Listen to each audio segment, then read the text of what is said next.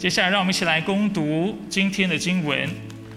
今天我们一起要来看的经文是诗篇第一百零三篇。诗篇第一百零三篇，好吧，数到三，我们一起来攻读这段的经文。来，一、二、三。我的心呐，你要称颂耶和华，凡在我里面的都要称颂他的圣名。我的心呐，你要称颂耶和华，不可忘记他一切的恩惠，他赦免你一切的罪孽，医治你一切的疾病。他救赎你的命，脱离地府，以仁爱和怜悯为你的冠冕。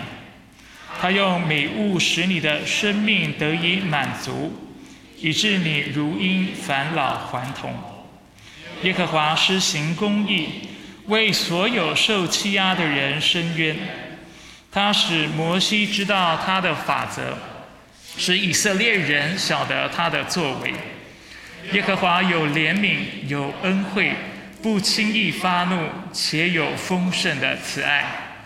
他不长久责备，也不永远怀怒。他没有按我们的罪待我们，也没有照我们的罪孽报应我们。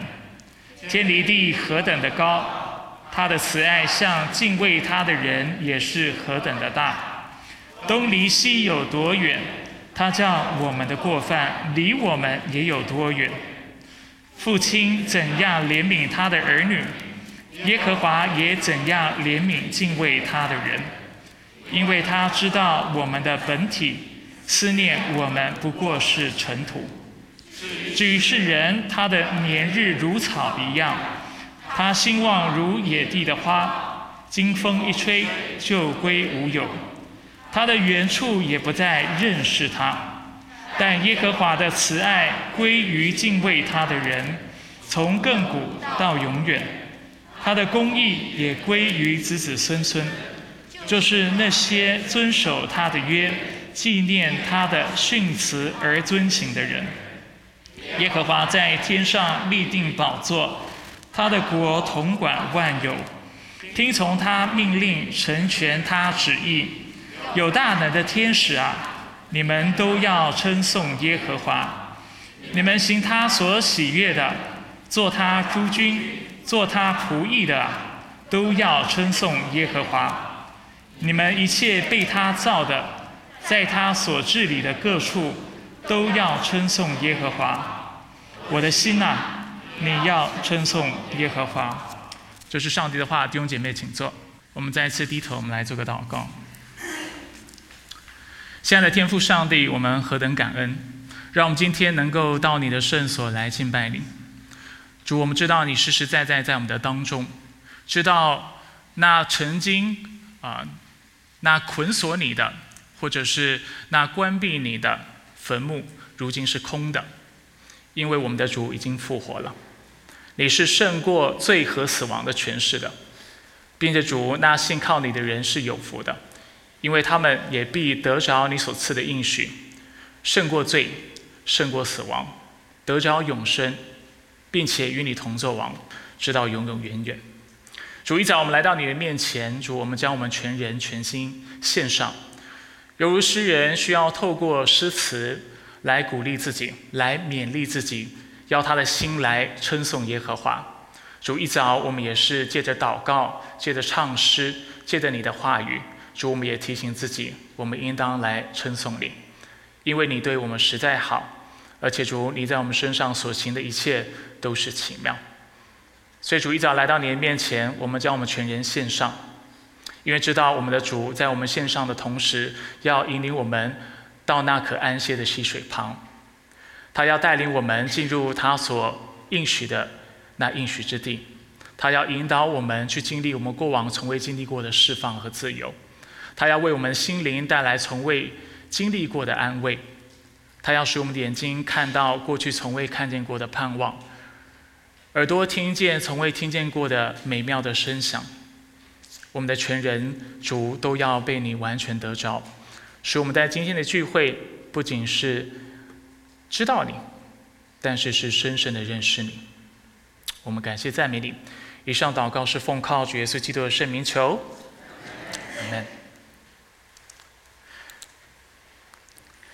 我一位很喜欢的基督徒的作者，他的名字叫做，CS 律师。OK，鲁易斯在《四种爱》这本书当中呢，他对比了两种的快乐。他谈到哪两种快乐呢？一种快乐他称为需求之乐，另外一种快乐他称之为欣赏之乐。什么叫需求之乐呢？需求之乐的意思呢，就是当你有需要的时候，你的需要得到满足而得到的快乐。比如说，你口渴的时候，像我刚才有水喝，我就感到非常快乐，因为我的需求得到了满足。同样的，当我们肚子饿的时候，我们有东西吃，我们就得到了需求之乐；又或者我们累的时候休息，我们就得到需求之乐。那需求需求之乐的特色在于呢，就是喝水也好，吃饭也好，休息也好，不一定是你本身喜欢做的事情。你之所以这么做，主要的原因在于是因为你的身体需要，而所以你这么做。而也当你这么做的时候，你心里就得到了满足，这叫做需求之乐。那欣赏之乐是什么呢？欣赏之乐所指的是你本来就欣赏喜欢的东西。譬如说，我个人很喜欢咖啡，所以我只要闻到咖啡的香味，我心里就很满足。这不是出于某种的需求，而是我从心里面喜欢去品尝咖啡，而且喜欢品尝不同味道的咖啡。如果你喜欢艺术作品，你喜欢音乐，你到了博物馆，你到了音乐厅，你打开你的音响开始收听音乐的时候，你就会满足。为什么？因为你在做一件你喜欢的事情。这就叫做欣赏之乐。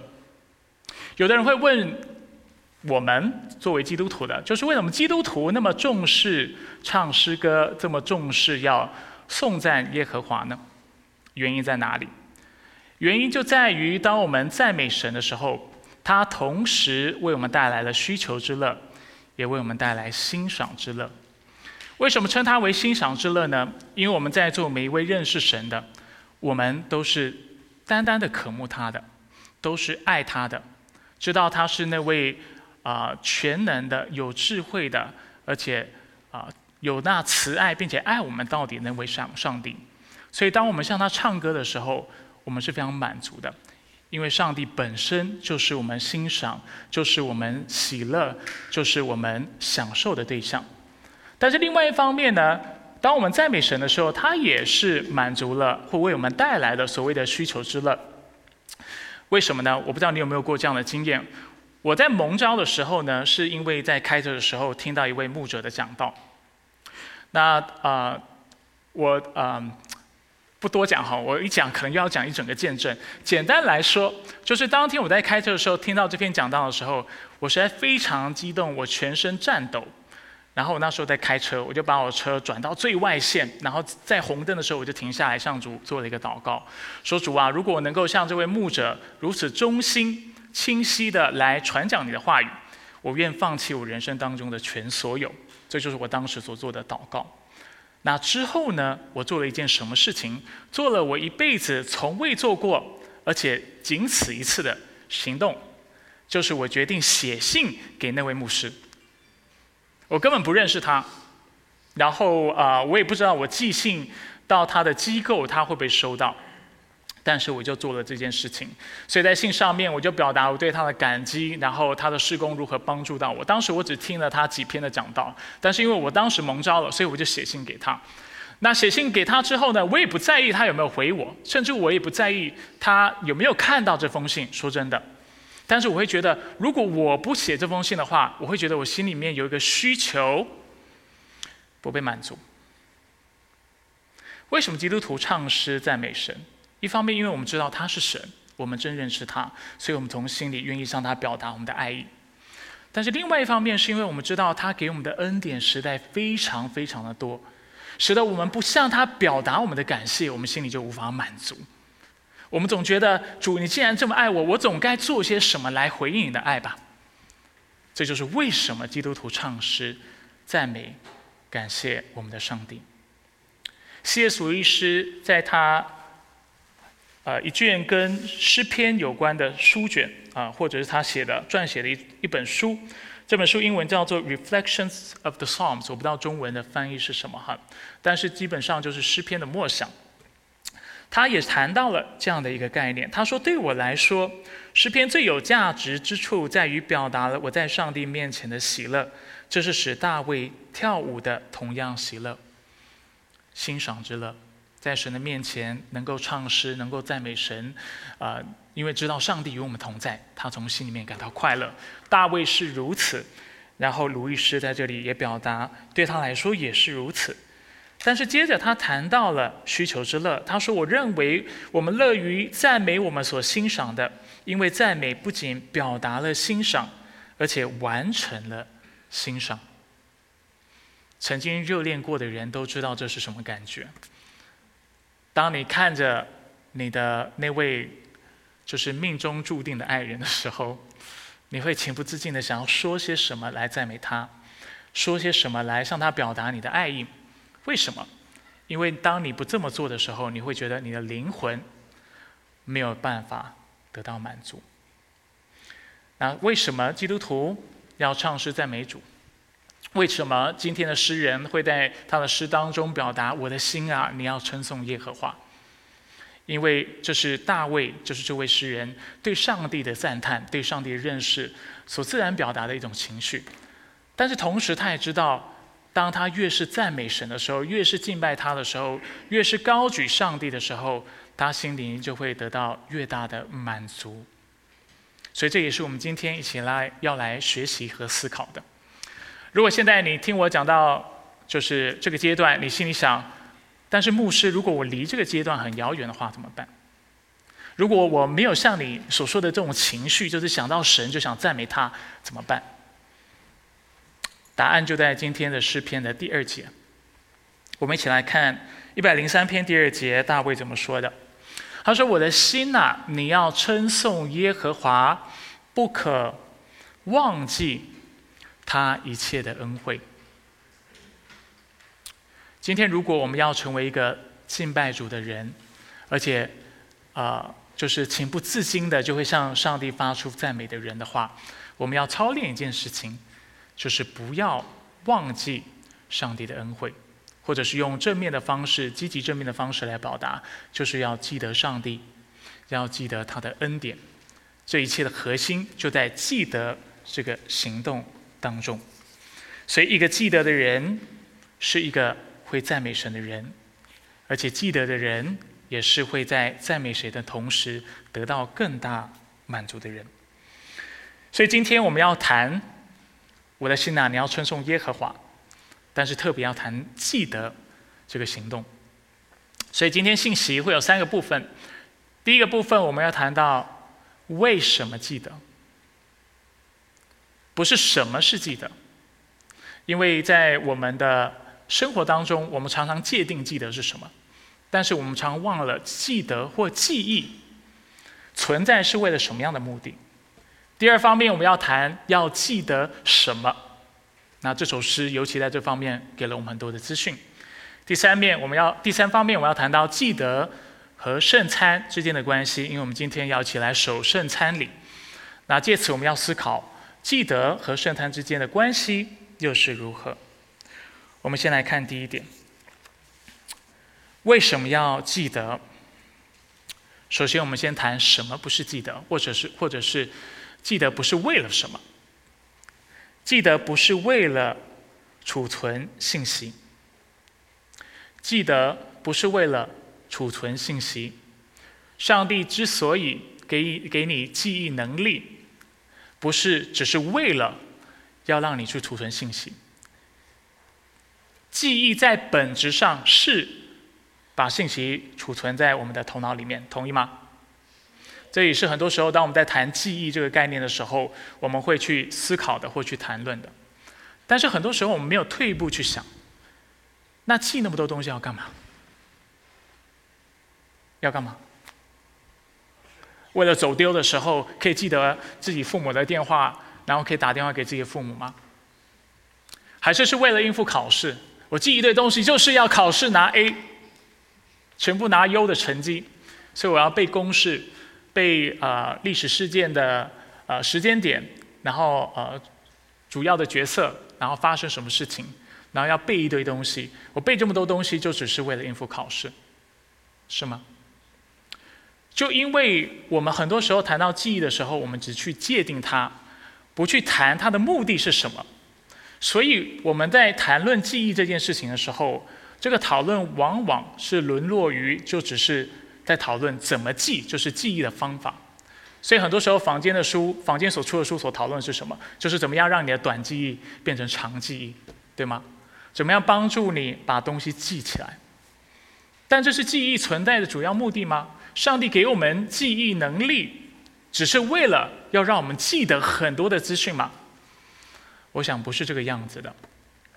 在圣经当中，我们现在要回到圣经，我们来思考记忆或者记得这个行动在圣经当中主要的功能是什么？我们先看第一个功能，在圣经当中，记得是为了要兼顾正确的身份认同。身份认同就是告诉你你是谁。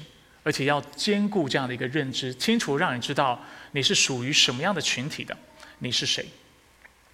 给大家看一些经文，在圣经很多地方，这可能是过去大家没有注意到的，但是借着跟大家分享一些经文，你们就会突然意识到，啊，原来圣经真的在那么多地方谈到有关记得、纪念这些的概念，而且这些概念就是要提醒以色列人，他们是属耶和华的，他们是上帝的百姓。他们和耶和华之间有一个盟约的关系。我们先看一下《生命记》八章十八到十九节，这是耶和华说的话。他说：“你们要记得耶和华你的上帝，因为得财富的能力是他给你的。我要坚守他向你列祖起誓所立的约，像今日一样。你若忘记耶和华你的上帝，随从别神侍奉他们，敬拜他们，我今日警告你们，你们必定灭亡。”你要常常记得耶和华你的上帝，为什么？因为一切的恩惠从他那里而来，因为他是与你立约的那位神。而当你忘了这个事情的时候，灾祸就会临到，你就会灭亡。出埃及记十三章八到十节，我们都知道，上帝为了把以色列人从埃及当中拯救出来，他就呃降了十灾在呃埃及，对吗？在将第十灾之前呢，他啊小玉摩西要他告诉以色列人，当那日指的就是以后当你在守逾越节啊或者在守这个除孝节的时候，你要告诉你的儿子说，这样做是因为耶和华在我出埃及的时候为我所做的事。这要在你手上做记号，在你额上做纪念，就是你要记得。使耶和华的教导常在你口中，因为耶和华用大能的手将你从埃及领出来，所以你每年要按着日期守这条例。为什么以色列人这么爱守节？因为他们每次守节的时候，他们就是在记得以及一些的事情，尤其记得什么？记得他们和上帝是立约的，他们所立的约是一个什么样约？约耶和华说他要永远做以色列人的。上帝，啊，以色列人要做上帝的什么？百姓，就是不断的提醒他们这样的真理。今天诗篇也是一百零三篇第六到第十节。耶和华施行公义，为所有受欺压的人伸冤。他使摩西知道他的法则，使以色列人晓得他的作为。耶和华有怜悯，有恩惠，不轻易发怒，且有丰盛的慈爱。他不长久责备，也不永远怀怒。他没有按我们的罪待我们，也没有照我们的罪孽报应我们。这段经文在谈什么事情？诗人大卫是在帮助以色列人回顾他们的历史。第六节，耶和华施行公义，为所有受欺压的人伸冤。谁是受欺压的人？以色列人。过去他们在埃及是为奴的，而上帝用他公义的大能，把他们从这样的一个为奴的处境当中拯救出来。这样做，抱歉，他使摩西知道他的法则，所以不仅将以色列人拯救出来，而且他将他的法度、将律法。赐给了摩西，而且使以色列人晓得他的作为。当上帝小于摩西他是自由永远的拥有的上帝的时候，摩西其实心里面是有很多困惑的。上帝怎么样彰显他真的是那位自由拥有的上帝？借着降实在，这样借着各样的神机骑士，借着带以色列人过红海，借此让他们清楚知道耶和华是谁，是自由拥有的全能的上帝。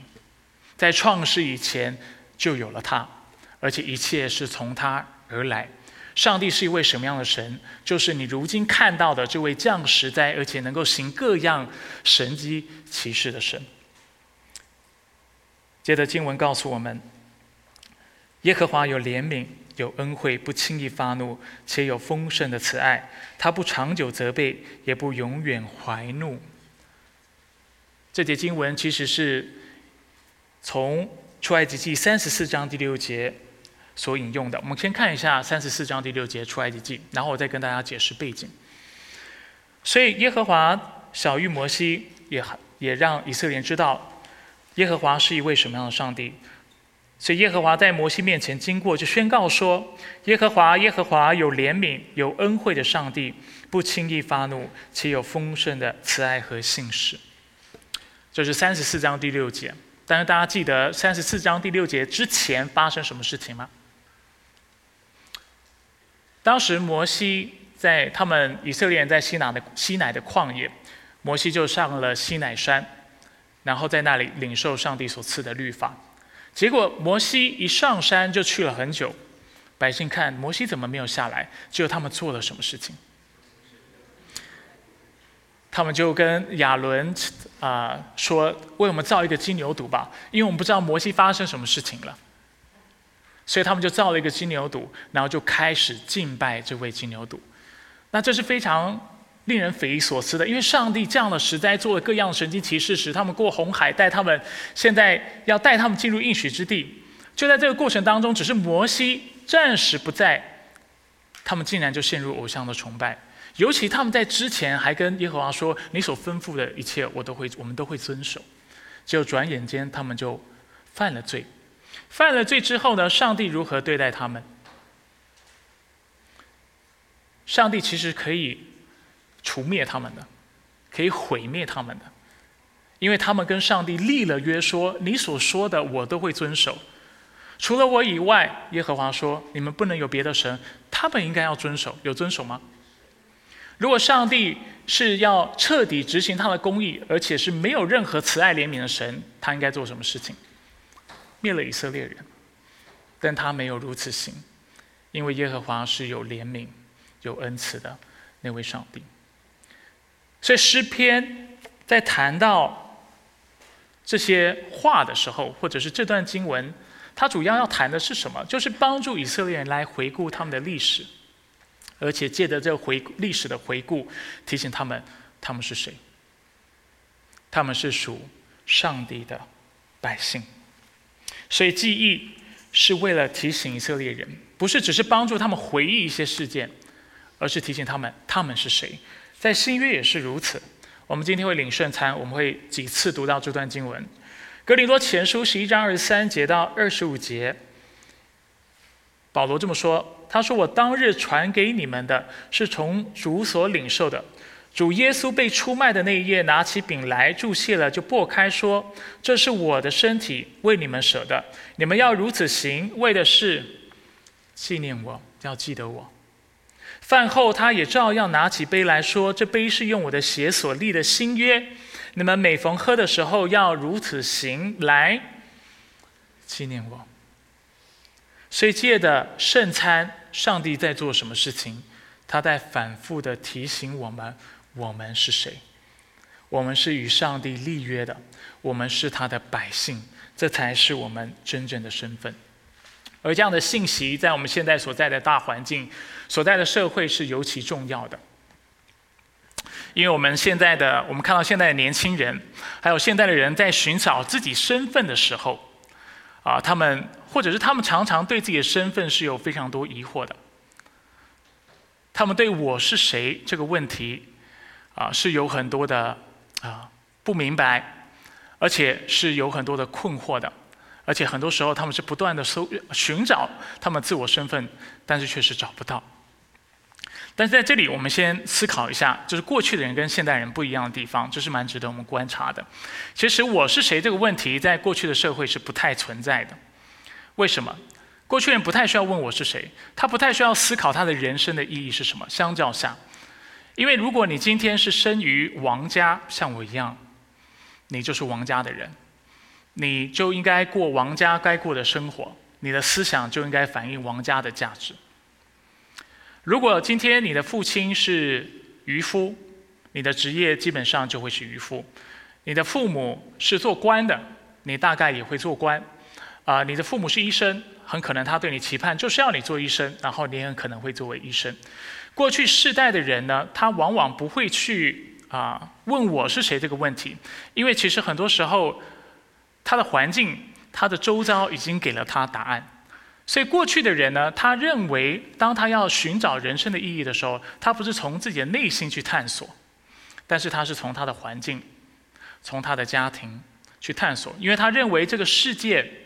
是有客观的秩序的，这个世界之所以存在，具有它本身存在的意义。所以今天我要做的事情是借由认识这个世界，认识客观的价值，认识我家庭，认识我的部落、我的群体，借此我就大概知道我应该做什么样的人。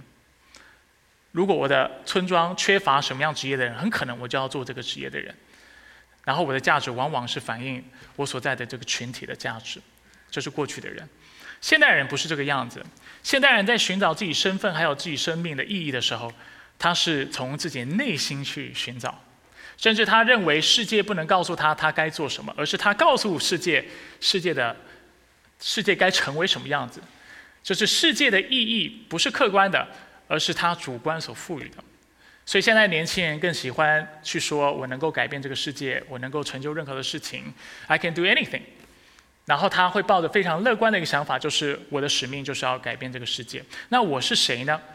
这不是别人告诉我的，是我要借着自我探索，借着自我实践，借着自我不断的去思考而能够得着的结论。谁是对的？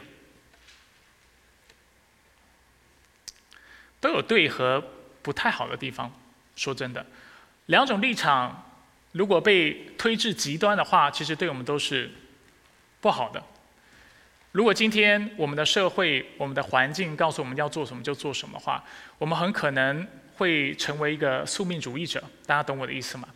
就是你会觉得你也不能改变你的命运，因为你的大环境、你的群体已经告诉了你，告诉了你你该做什么，所以你会对这个世界、对你的生活会非常消极。但是现代人更多是倾向于后者，就是这种自我主义的这样的一个态度。因为认我认为啊，我要就是借着自我探索、自我实践，做我想做的工作，我才能够找到人生的价值。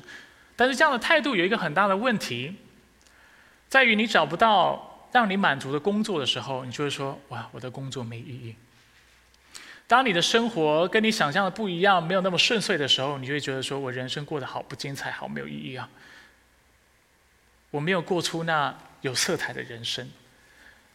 所以对你来说，就是今天有意义的人生，取决于你的内在的需求是不是被满足。而走向极端的一个状态的话，它其实对我们是有伤害的，因为可能它会混淆我们的价值，而且我们会不知道自己是谁，也不愿意让别人告诉我们是谁。有些时候，从哲学的角度或者从社会学的角度来说，我们说这是否认宏大叙事的，就是后现代主义的一个特征。就是他不愿意让人告诉他，就是说，人是，比如说哈，从基督教来说，人是上帝所创造的，人都堕落了，都是有罪，所以要借着同同一位救主耶稣基督来得到救赎，使我们生命能够更新，这叫做宏大叙事。每一个人都共享这样的命运，而福音的信息，按理来说是不断的提醒我们，我们是谁？我们是上帝所创造的，我们是犯了罪的。我们是被基督救赎的，而且如今以后我们是被他更新，而且要为他而活。这就是我们的故事。借着圣餐，借着每次的聚会，我们就是不断的、不断的在提醒弟弟兄姐妹，你要记得这个事情，这是你真正的身份。但是现在的年轻人可能不会这么想，他拒绝这种宏大叙事，他拒绝让别人告诉他他是谁，当然，我能够理解不让你的环境告诉你是谁，因为他们可能是错的。但是，就连上帝的真理，他们可能都拒绝了。那这就是今天我们谈到记忆或者记得这个行动，它非常有意义的地方。因为每当我们记得神，记得他的话语，记得他在历史当中的作为的时候，他不断的在提醒我们，我们是谁。而当我们知道我们是谁的时候，我们也就会知道我们应当过如何过我们的人生。所以，就谈到记忆或者记得这个行动，在圣经当中要为我们带来的第二个功用，就是使我们敬拜和顺服上帝。在圣经当中，当我们谈到记得、纪念这样的行动的时候，他主要做的事情是这样，不是只是要让你回忆一些事情，想起来了哦，好，好像我的电话是六二六七一二五八零一样。这不是我的电话，你找不到我。不是只记得一件事情，而是记得借的记得提醒我我是谁。第二方面是借的记得提醒我我应该要行动。为什么这么说？因为圣经每当谈到记得这个动词的时候，也不能说每当，很多时候谈到记得的时候，它都跟行动有关关。当上帝记得我们的时候，这代表什么？他会拯救，他会赐福。或者是他会审判我们的罪，他记得我们的罪，或者是圣经会说他不记得我们的过犯。这意思是什么？他忘了吗？上帝是老人痴呆吗？不是嘛？他不记得，就是代表他不会因为我们所犯过的罪而有审判的行动。我们看一下圣经哪里有这些的教导，譬如说创世纪九章十五节。上帝谈到他纪念，我就纪念我与你们全人类，以及各样有血肉的生物所立的约，不再有洪水泛滥去毁灭一切有血肉的。当上帝记得挪亚之约的时候，如果你搞不清楚那是什么约，挪亚、摩西，这没关系哈。重点就是在这节经文，他谈到，当我记得这个约的时候，我会有行动的，不是只是回忆一件事情，但是我会有所。反应有所回应。当我记得我跟啊挪亚所立的约的时候，这代表我不会再用洪水毁灭人类。出埃及记二章二十四到二十五节，上帝和以色列人立约，对吧？当我们看到他们在埃及的时候，上帝听见他们的哀声，就纪念，就记得他与亚伯拉罕、以撒、雅各所立的约。上帝看顾以色列人，上帝是知道的。接着。呃，出埃及记就为我们描述了什么事件？上帝向摩西显现，拣选他，而且把埃及人，呃，以色列人从埃及当中带领出来，是吗？上帝记得的事情，他就会有行动。耶利米书十四章第十节，耶和华论到这百姓如此说，谈到以色列的悖逆，不守约，不顺服神。经文说：“这百姓喜爱游荡，不约束自己的脚步，所以耶和华不悦纳他们。现在他要记起他们的罪孽，惩罚他们的罪恶。上帝记得人的罪，不是只是记得啊，我想起来谁冒犯我，不是的，他不只记得谁冒犯他，他也会审判那冒犯他的人。同样的，上帝祝福那守约的百姓。耶利米书三十一章三十三到三十四节。”尤其谈到新约的世代，那些日子以后，我要我与以色列家所立的约是这样：我要将我的律法放在他们里面，写在他们心上。我要做他们的上帝，他们要做我的子民。有很熟悉吗？这就是约的内容。我要赦免他们的罪孽，不再记得他们的罪恶。这是耶和华说的。不再记得，代表不会有审判，而且相反的，会有祝福。同样的，不仅上帝当他记得一件事情的时候，就会带出行动；我们记得上帝的时候，就也意味着我们会有行动，尤其是敬拜他和顺服他。生命第八章十一节，你要谨慎，免得耶和华忘记耶和华你的上帝。忘记的人是什么？不守他的诫命、典章、律例，就是我今日吩咐你的。相反的，记得人就会遵守上帝的话。出埃及记刚才已经谈到这段经文，十三章十三章八到十节，在除孝节或者是在逾越节的时候，你要告诉你的儿子说：这样做是因为耶和华在我出埃及的时候为我所做的事。这要在你手上做记号，在你额上做纪念，使耶和华的教导常在你口中。因为耶和华用大能的手将你从埃及领出来，所以你每年要按着日期守这条例。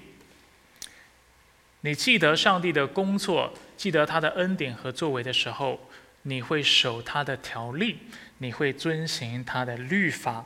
所以在我们今天的经文，我们也看到诗篇一百零三篇第二节：“我的心呐，你要称颂耶和华，不可忘记他一切的恩惠。”当我们记得他的恩惠的时候，我们就赞美他；我们赞美他的时候，我们就记得了他的恩惠。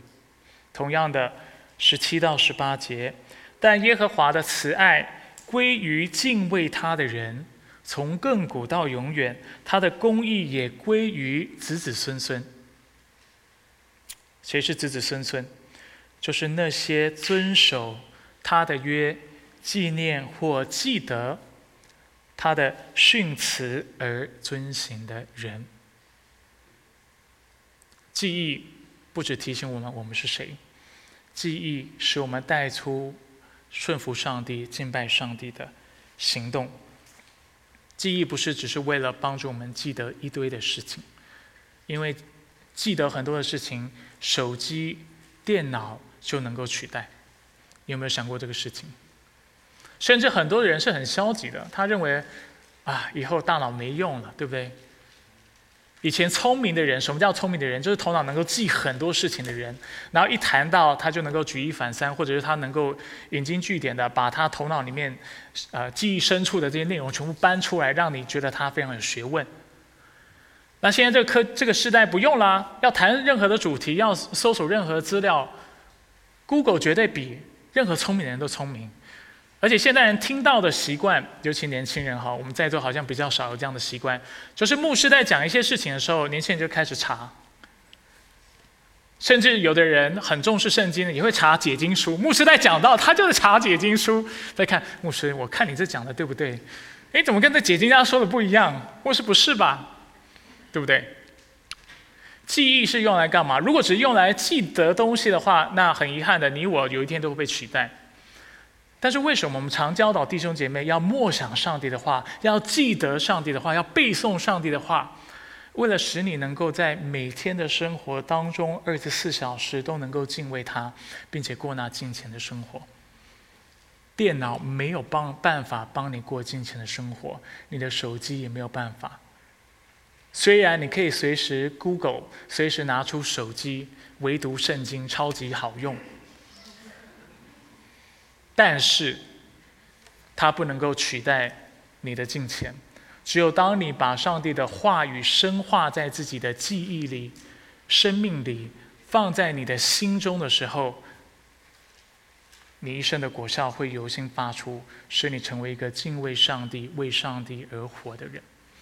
这就是记忆的功用。记忆提醒我们，我们是谁？我们是以上帝立约的，我们是他的百姓。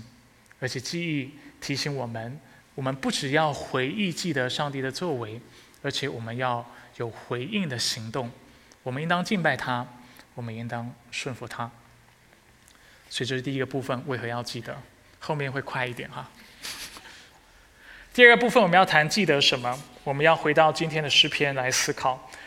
在清楚知道记得是为了什么之后，我们要来留意诗人大卫、君王大卫。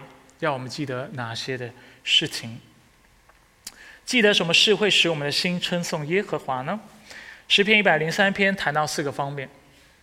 第一，要记得上帝的恩惠，记得上帝的恩惠。一百零三篇第二到第五节，大卫说：“我的心呐，你要称颂耶和华，不可忘记他一切的恩惠。”然后接着他就嘱咐在场的所有人。要来记得上帝的恩惠。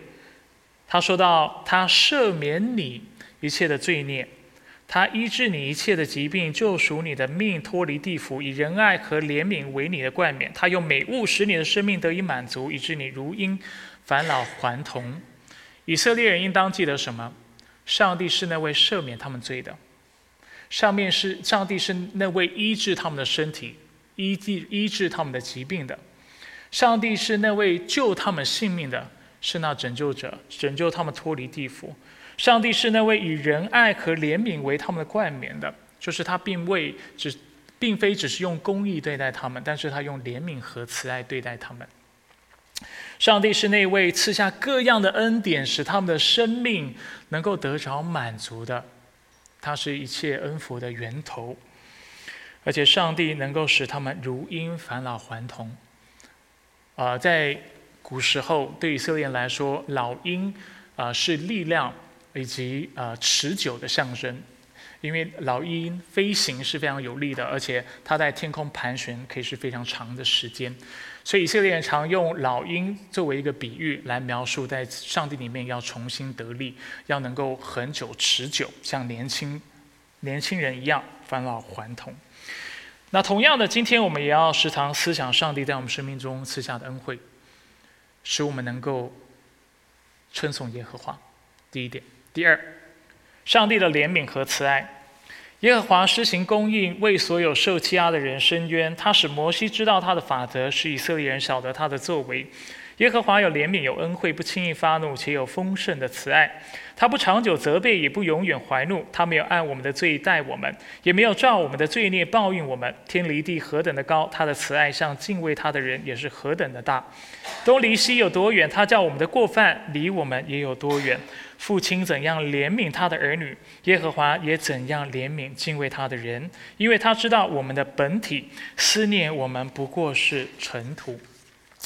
之前已经跟大家解释过这段经文，诗人大卫是在带领以色列人一起来回顾他们的历史，来记得上帝是怎么对待他们的。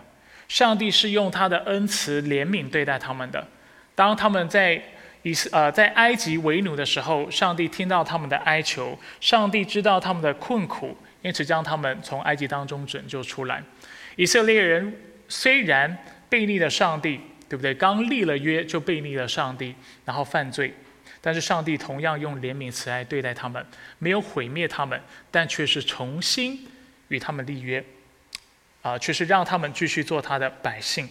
所以经文一百零三篇第十节才谈到，没有照我们的罪孽报应我们，因为上帝如果真的照我们的罪，按照比例来对待我们，我们应当是要受罚的。相反的。他记得我们，尤其在十四节，他谈到一个很有趣的概念，因为他知道我们的本体思念我们不过是尘土。什么叫做思念我们本是尘土？当然，一方面这反映着或者是代表他知道人是他从尘土、从土所造的。但是当经文谈到尘土的时候，他其实是在引用。创世纪三章十九节，三章十九节说什么？你本是尘土，人要归回尘土。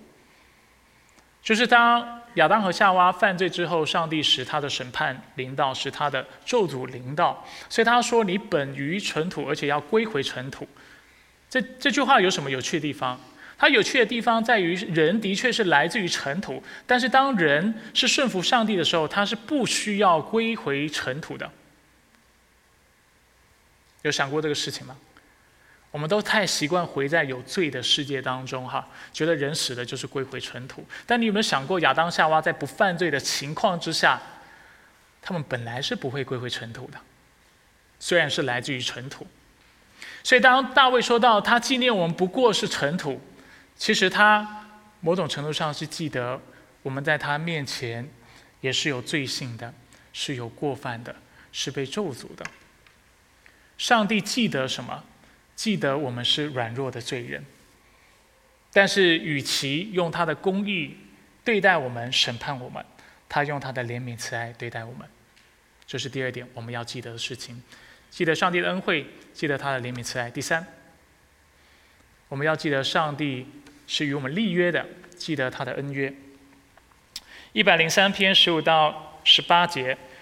至于世人，他的年日如草一样，他兴旺如野地的花，经风一吹就归无有，他的原处也不再认识他，甚至可以被翻成他的原处也不再记得他。但耶和华的慈爱归于敬畏他的人，从亘古到永远；他的公义也归于子子孙孙，就是那些遵守他的约、纪念他的训词而遵行的人。所以，我们看到这段经文告诉我们，上帝除了是用恩慈怜悯对待我们之外，上帝是那位与我们立约的神。他应许我们，我们将世世代代，他将世世代代以他的慈爱和怜悯对待我们。不仅对待我们，也对待我们的子孙。在旧约，我们看到上帝是通过祭物的血和亚伯拉罕及他的后裔立约；在新约，他是透过耶稣基督的血与我们立约。在旧约，以色列人要守约，守什么约？摩西的律法。在新约，你要守约吗？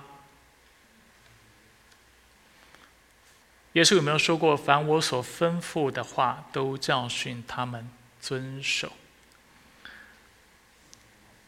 很多基督徒会觉得我们不用守约啊。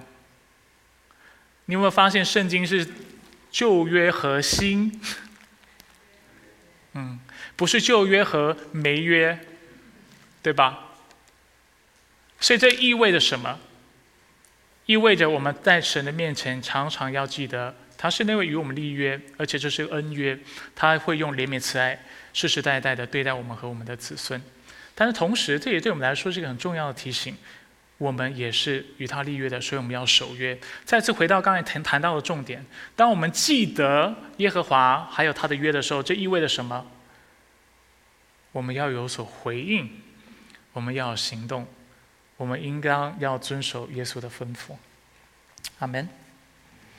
所以盟约的关系是什么样的关系？许多人会指出，盟约的关系就是上帝记得他的百姓，并且他的百姓记得他。这就是盟约。上帝世世代代记得我们，我们也世世代代教导我们的子孙儿女：你要记得他，要记得他的恩惠，他赦免你的罪孽，对不对？他医治你的身体等等，这是第三点。第四，我们要记得上帝的创造和护理。我们要记得上帝的创造和护理，护理也可以理解为上帝的看顾哈。护理是比较呃，就是神学性或比较正式的用词。啊，但是可以理解为看顾。一百零三篇十九到二十二节，耶和华在天上立定宝座，他的国统管万有，听从他的命令，成全他旨意。有大能的天使啊，你们都要称颂耶和华。你们行他所喜悦的，做他诸君，做他仆役的啊，都要称颂耶和华。你们一切被他造的。清楚，在这节经文谈到我们是被造的，在他所治理的各处。当我们谈到上帝的看顾或护理的时候，我们所谈到的就是我们的生命是靠着他的大能和恩典保存并且治理的。这就叫看顾或者是护理的意思。都要，所以在他所治理的各处都要称颂耶和华。我的心呐，你要称颂耶和华。所以经文很清楚的让我们看到，我们是他造的。万物也是靠他的大能而立的，他也将他的宝座设立在这当中，他要治理我们，直到永永远远。所以我们要记得上帝的护理和上帝的创造。好，复习一下。所以第二个部分我们要记得什么？简单来说呢，这首诗要我们记得四件事情：上帝的恩惠、上帝的慈爱和怜悯、上帝的恩约以及上帝的创造和护理。那其实我们今天所谈的这一切的概念，我们谈到，所以到目前为止，我们谈到哪些的概念？首先，我们谈到记得是为了什么？记得不是只是为了储存许多的资讯、许多的信息，这绝对不是我们之所以有记忆、上帝给我们记忆力的目的。上帝给我们记忆是为了让我们知道，而且常常提醒我们，我们到底是谁。第二方面，他是要提醒我们，我们应当要回应他。与我们所立的约，还有他的恩惠，所以我们要敬拜他，我们要顺服他。然后第二方面，我们谈到要记得什么？记得上帝的恩惠、怜悯、慈爱。我们刚才已经谈了他的恩约、他的创造和护理。为什么我们要常常守圣餐？为什么今天我们要一起守圣餐礼？为的是什么？就是要记得。我们来看一下。圣餐每次圣餐的时候，在主持这个仪式或进行圣餐礼的时候，我们都会引用的经文，《哥林多前书》十一章二十三到二十九节。保罗说：“我当日传给你们的是主所从所主所领受的。主耶稣被出卖的那一夜，拿起饼来注谢了，就擘开，说：这是我的身体，为你们舍的。你们要如此行，为的是纪念我。饭后，他也照样拿起杯来说：这杯是用我的血所立的新约。你们每逢喝的时候，要如此行来纪念我。两次谈到，要记得，要记得。”你们每逢吃这饼、喝这杯，是宣告主的死，直到他来。所以，任何不按规矩吃了主的饼、喝了主的杯，就是干犯主的身体和主的血了。人应该醒察自己，然后吃这饼、喝这杯，因为人吃喝若不分辨是主的身体，他的吃喝就是定自己的罪了。短短的这样的一段的经文，其实呼应了我们刚才所谈到的几乎所有的重点。现代的基督徒很多时候是不重视圣餐的，而且可能在聚会，我这么说不是我不想过于严厉哈，就作为这对我们来说一个很重要的提醒，因为的确可能我们过去没有教导弟兄姐妹这样的一个内容，所以大家不知道，所以借着这次的机会，我们把圣餐的概念我们把它搞清楚。为什么我们要举行圣餐？因为这是主所设立的圣礼。在新教基督教当中，只有两个礼仪是我们需要遵守的，就是洗礼以及圣餐。那为什么要常常，应该说为什么要举行这两个圣礼？尤其我们应当常常举行圣餐，因为每次借的圣餐，我们是在纪念或者记得耶稣基督，他是在提醒我们，我们是谁，我们是属基督的。我们的生命是他的宝血所赎来的，他的身体为我们所破碎。而且在哥林多前书，如果大家对上下文熟悉的话，大家会知道，其实，在谈这节这段经文的时候，很多时候我们是把这段经文抽出来，然后在领圣餐的时候会谈哈。但是你看上下文，你会看到保罗主要要处理的问题是什么？就是在哥林多教会呢，弟兄姐妹其实是有很多结党纷争、不和谐的状况的。所以，当他们在一起吃饭，而且领圣餐的时候，会出现这种阶级落差，啊，或者是啊，大家狼吞吐咽的状况。所以，有钱的人可能自己会聚集在这个内室，然后他们自己在吃；然后阶级地位低的人，他们可能就在外室。甚至领圣餐的时候，有人一起来吃饭的时候，他们是没饭吃的。所以，有钱人就自己吃自己的，但却不把自己的饭分享给他的弟兄姐妹。因为圣餐是跟爱宴一起吃的，过去，啊，以后也许我们也可以试着那么做看看哈。所以保罗现在提醒他们，在你们当中有很多的结党纷争，但是你知道圣餐的意义是什么吗？圣餐的意义是提醒你们作为一个群体，在基督里面是谁？你们是一间教会，你们是侍奉同一位主，敬拜同一位神，领受同一位圣灵，你们是一个身体。所以每次领圣餐的时候，你要记得。圣餐所，它后面所蕴含的“一”的概念，是一个身体所破碎的，是从同一位基督领受宝血的。我们应该是一体的，我们应当彼此相爱。那彼此相爱，就让我们看到纪念主的第二个很重要的功用，不是吗？使我们敬拜和顺服他的话语。而且在这段经，我们看到要顺服什么？比如说。啊，我们要等候他的再来。我找一下经文在哪里？二十六节，你们每逢吃着饼、喝着杯，是宣告主的死，直到他来。直到他来，在这段时间我们干嘛？我们要过更新敬虔的生活，在各样的迫害、苦难之下，坚忍到底，然后把盼望放在基督的身上，一直一直等候他。它是一个顺服和敬拜神的这样的回应。除此之外，经文也告诉我们，我们应当醒察自己，才吃这饼喝这杯。为什么要醒察自己？因为提醒我们自己，我们是与上帝立约的。立约的人要干嘛？要守约，要借着这饼杯，记得我们是属神的，而且他拯救我们，是为了使我们过更新成圣的生活。以马内利，耶稣基督的名字叫做以马内利，为什么？在马太福音上文告诉我们，他来是要将他的百姓从什么罪恶当中拯救出来。所以每当守圣餐的时候，为什么要去考思考我们到底在哪里得罪神？主要的原因就在于，因为我们是与上帝立约的，这个约定意味着我们要继续为主过那圣洁的生活，为他而活。这就是圣圣餐的重要性。而今天的基督徒可能有些时候会觉得，圣餐没有手就没有手，但是没有手的时候，意味着可能我们是不记得上帝的，我们也没有不去重视他的恩惠。怜悯和慈爱，不去重视他的护理，或者是不去重视他和我们立的约，而事实上，圣餐背后提醒我们的，也就是我们刚才讲到这些的道理，不是吗？圣餐提醒我们，上帝是用恩惠对待我们的，他拯救我们，把我们当从罪恶当中拯救出来。他过去怎么样把以色列人从埃及为奴之家拯救出来？如今他把我们从罪当中拯救出来。我们看到他是用怜悯和，呃慈爱恩惠对待我们的。我们犯了罪，但是他没有审判我们，他却赐下他独一的爱子为我们死，他还为我们牺牲。这就显明了他的爱。我们看到我们要纪念他的恩约，因为基督说这是用我的血所立的约，你们如此行，为的是要。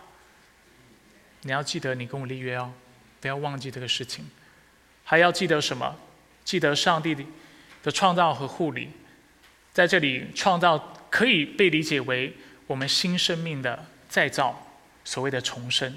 我们在它里面有新的生命。护理所指的是什么？上帝用他的大能托住我们，而且叫万事互相效力，使我们在救恩的事上能够得益处。懂我的意思吗？上帝不是只是保存我们的生命，上帝是使我们得永生，而且借着历史，借着各样的事件，各的借着他的大能，确保这个事情会临到在座他所拣选的每一个人。而这就是圣餐的含义。我们一起来做个祷告。